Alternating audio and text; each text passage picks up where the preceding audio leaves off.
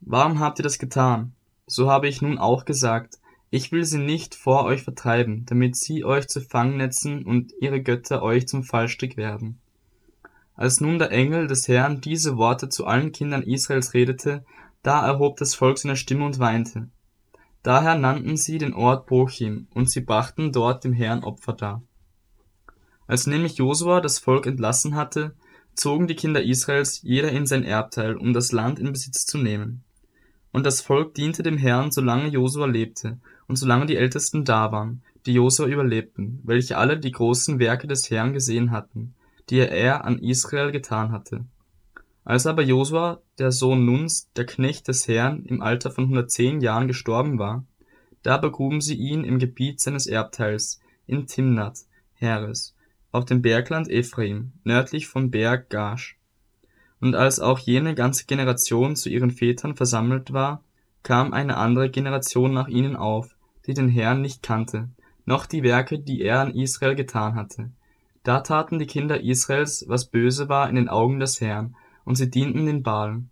Und sie verließen den Herrn, den Gott ihrer Väter, der sie aus dem Land Ägypten herausgeführt hatte, und folgten anderen Göttern nach, von den Göttern der Völker, die um sie her wohnten, und beteten sie an und erzürnten den Herrn. Denn sie verließen den Herrn und dienten dem Baal und den Astarten. Da entbrannte der Zorn des Herrn über Israel, und er gab sie in die Hand von Räubern, die sie beraubten, und er verkaufte sie in die Hand ihrer Feinde ringsum, so dass sie von ihren Feinden nicht mehr bestehen konnten. Überall, wohin sie zogen, war die Hand des Herrn gegen sie zum Unheil, wie der Herr es ihnen gesagt und wie der Herr es ihnen geschworen hatte. So wurden sie hart bedrängt. Doch erweckte der Herr Richter, die sie aus den Händen derer erretteten, die sie beraubten. Aber auch ihren Richtern gehorchten sie nicht, sondern sie hurten mit den anderen Göttern und beteten sie an und wichen bald ab von dem Weg, auf dem ihre Väter im Gehorsam gegen die Gebote des Herrn gegangen waren. Sie handelten nicht ebenso. Wenn aber der Herr in ihnen Richter erweckte, so war der Herr mit dem Richter und rettete sie aus der Hand ihrer Feinde, solange der Richter lebte, denn der Herr hatte Mitleid wegen ihrer Wehklage über ihre Bedränger und Unterdrücker. Wenn aber der Richter starb, so handelten sie wiederum verderblich, mehr als ihre Väter, indem sie anderen Göttern nachfolgten um ihnen zu dienen und sie anzubeten. Sie ließen nicht ab von ihrem Treiben und ihren halsstarrigen Wandel. Darum entbrannte der Zorn des Herrn über Israel, und er sprach, Weil dieses Volk meinen Bund übertreten hat, den ich ihren Vätern geboten habe, und sie meiner Stimme nicht folgen, so will auch ich in Zukunft niemand mehr von den Völkern, die Josua bei seinem Tod übrig gelassen hat, vor ihnen vertreiben, damit ich Israel durch sie prüfe, ob sie den Weg des Herrn bewahren und darin wandeln werden, wie ihre Väter ihn bewahrten oder nicht. So ließ der Herr diese Völker verbleiben und vertrieb sie nicht schnell aus ihrem Besitz, wie er sie auch nicht in die Hand Josas gegeben hatte. Das sind aber die Völker, die der Herr übrig blieben ließ, und durch sie alle diejenigen Israeliten zu prüfen, welche alle die Kämpfe um Kanaan nicht erlebt hatten, nur um den Geschlechtern der Söhne Israels davon Kenntnis zu geben und sie die Kriegsführung zu lehren, weil sie zuvor nichts davon wussten. Die fünf Fürsten der Philister und aller Kananiter und Zidonier und Heviter, die auf dem Libanongebirge wohnten, vom Berg Baal Hermon an bis nach Lebo Hamad. Und sie dienten dazu, dass Israel durch sie geprüft wurde, damit es sich zeigte, ob sie den Geboten des Herrn folgen würden, die er ihren Vätern durch Mose geboten hatte. Als nun die Söhne Israels mitten unter den Kananitern, Hethitern, Amritern, Pharisitern, Hevitern und Jebusitern wohnten, da nahmen sie deren Töchter zu Frauen und gaben ihre Töchter deren Söhnen und dienten ihren Göttern. Und die Kinder Israels taten, was böse war in den Augen des Herrn, und sie vergaßen den Herrn, ihren Gott, und dienten den Baalen und Ascheren. Da entbrannte der Zorn des Herrn über Israel, und er verkaufte sie unter die Hand Kushan Rishataims, des Königs von Aram Naharaim, und die Kinder Israels dienten dem Kushan Rishataim acht Jahre lang. Da schrien die Kinder Israels zum Herrn, und der Herr erweckte den Kindern Israels einen Retter, der sie befreite, Othniel, den Sohn des Kenas, des jüngsten Bruders Kalebs, und der Geist des Herrn kam über ihn, und er richtete Israel und zog aus zum Kampf. Und der Herr gab Kushan Rishataim, den König von Aram Naharaim, in seine Hand, so dass seine Hand über Kushan Rishataim mächtig wurde. Da hatte das Land vierzig Jahre lang Ruhe, und Othniel, der Sohn des Kenas, starb. Und die Kinder Israels taten wieder, was böse war in den Augen des Herrn. Da stärkte der Herr Eglon, den König der Moabiter, gegen Israel, weil sie taten, was in den Augen des Herrn böse war. Und er sammelte um sich die Ammoniter und die Amalekiter und zog hin und schlug Israel und nahm die Palmenstadt ein. Und die Kinder Israels dienten Eglon, dem König von Moab, achtzehn Jahre lang. Da schrien die Kinder Israels zum Herrn, und der Herr erweckte ihnen einen Retter, Ehud, den Sohn Geras, einen Benjaminiter, der linkshändig war. Und die Kinder Israel sandten durch ihn den Tribut an Eglon, den König von Moab. Da machte sich Ehud ein zweischneidiges Schwert, eine Spanne lang, und gürtete es unter sein Gewand an seine rechte Hüfte. Und er überbrachte Eglon, dem König von Moab, den Tribut. Eglon aber war ein sehr fetter Mann. Als er nun die Überreichung des Tributs vollzogen hatte, ließ er die Leute gehen, die den Tribut getragen hatten. Er selbst aber kehrte um bei den Götzenbildern von Gilgal und sprach zu dem König. Ich habe dir, o König, etwas Geheimes zu sagen. Er aber sprach, Schweig, und alle, die um ihn her standen, gingen von ihm hinaus. Da kam Ehud zu ihm hinein.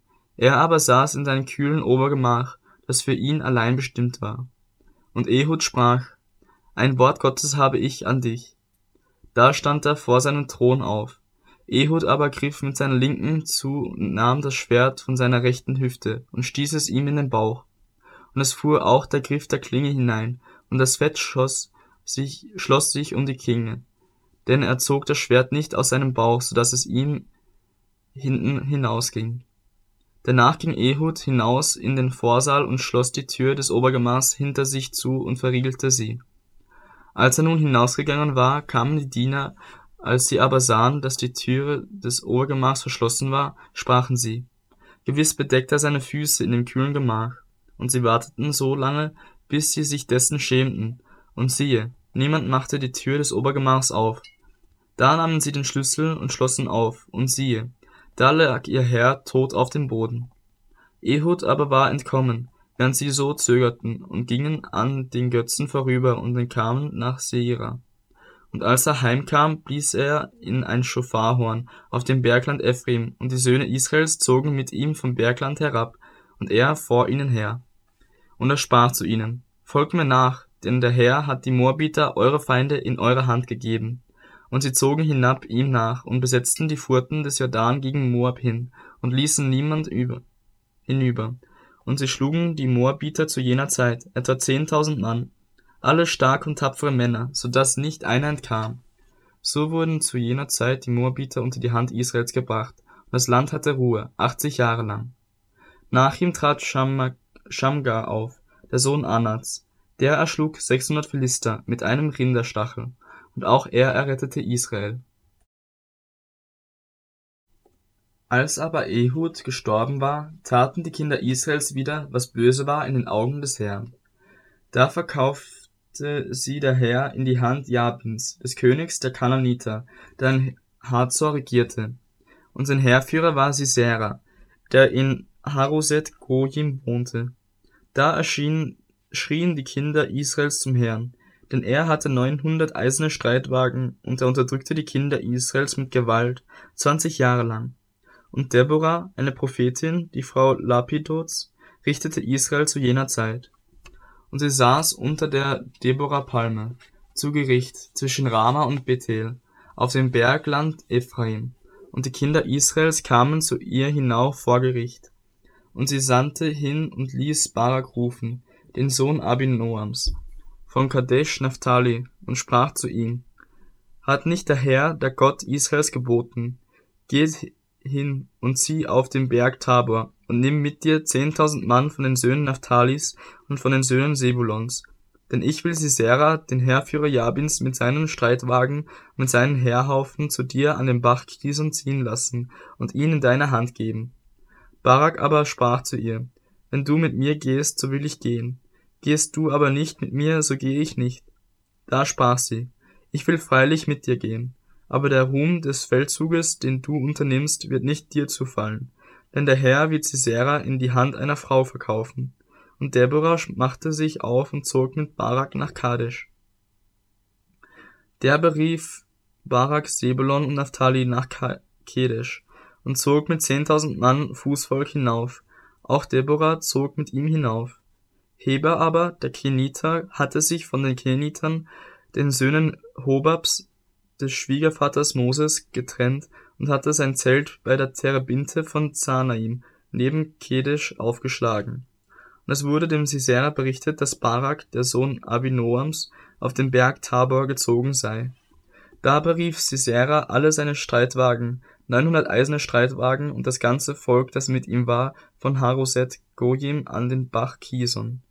Deborah aber sprach zu Barak, Mache dich auf, denn dies ist der Tag, an dem der Herr den Sisera in deine Hand gegeben hat. Ist nicht der Herr vor dir ausgezogen?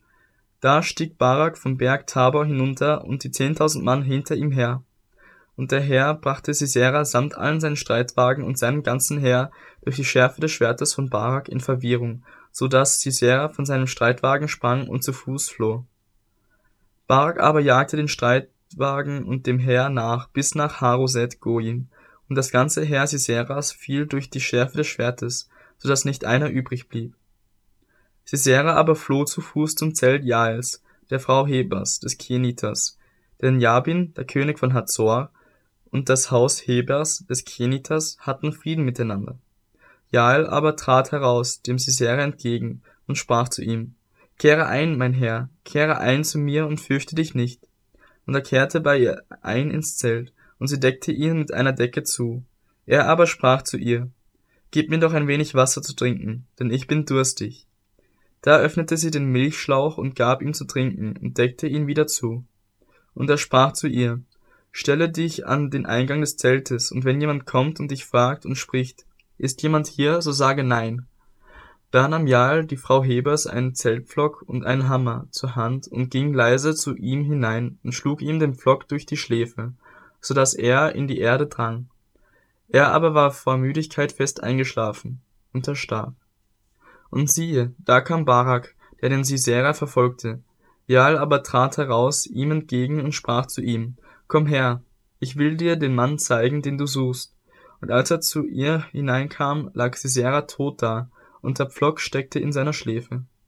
So demütigte Gott zu jener Zeit Jabin, den König von Kanaan, vor den Kindern Israels. Und die Hand der Kinder Israels lastete je länger je schwerer auf Jabin, den König von Kanaan, bis sie Jabin, den König von Kanaan, völlig vernichtet hatten. Da sangen Deborah und Barak, der Sohn des Abinoam, in jener Zeit dieses Lied. Das Führer anführten in Israel, dass sich das Volk willig zeigte, dafür preist den Herrn. Hört zu, ihr Könige, horcht auf, ihr Fürsten. Ich will, ja ich will dem Herrn singen, ich will spielen dem Herrn, den Gott Israels. O Herr, als du von Seir auszogst, als du einhergingst vom Gebiet Edoms, da erzitterte die Erde und der Himmel troff, ja die Wolken troffen vom Wasser. Die Berge zerflossen vor dem Herrn, der Sinai dort zerfloss vor dem Herrn, dem Gott Israels. Zu den Zeiten Shamgars, des Sohnes Anats, zu den Zeiten Jaels waren die Wege verödet, und die Wanderer gingen auf Schleichwegen. Es fehlten Führer in Israel, sie fehlten, bis ich, Deborah, aufstand, bis ich aufstand, eine Mutter in Israel. Es erwählte sich neue Götter, da war Krieg in ihren Toren. Wurden wohl Schild und Speer gesehen unter 40.000 in Israel? Mein Herz gehörte den Anführern Israels, den Freiwilligen unter dem Volk. Lobt den Herrn. Die ihr auf weisen Eselinnen reitet, die ihr auf Decken sitzt und die ihr auf dem Weg geht. Denkt nach. Fern von Lärm der Bogenschützen zwischen den Schöpfrinnen, dort soll man preisen die gerechten Taten des Herrn die gerechten Taten seines Führers in Israel.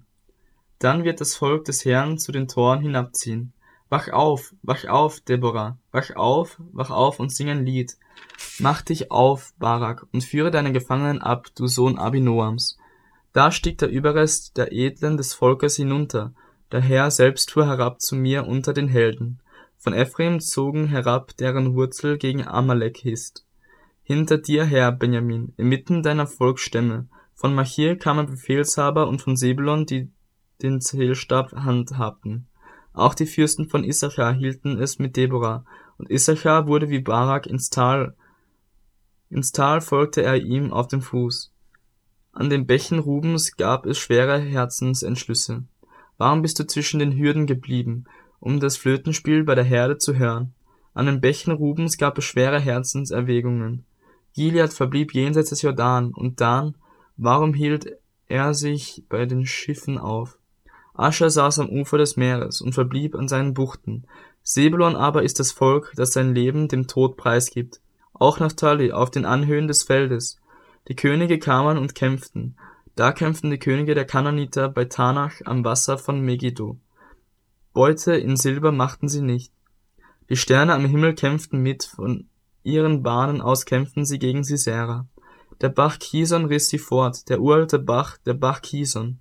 Meine Seele, tritt kräftig auf.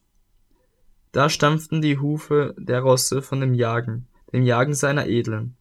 Verflucht die Stadt Meros, sprach der Engel des Herrn, ja verflucht, verflucht nur seine Bürger, weil sie dem Herrn nicht zu Hilfe gekommen sind, dem Herrn zu Hilfe mit den Helden. Gesegnet sei Jael vor allen Frauen, die Frau Hebers des Keniters, gesegnet sei sie vor allen Frauen im Zelt. Milch gab sie, als er Wasser erbat, geronnene Milch brachte sie ihm in prächtiger Schale.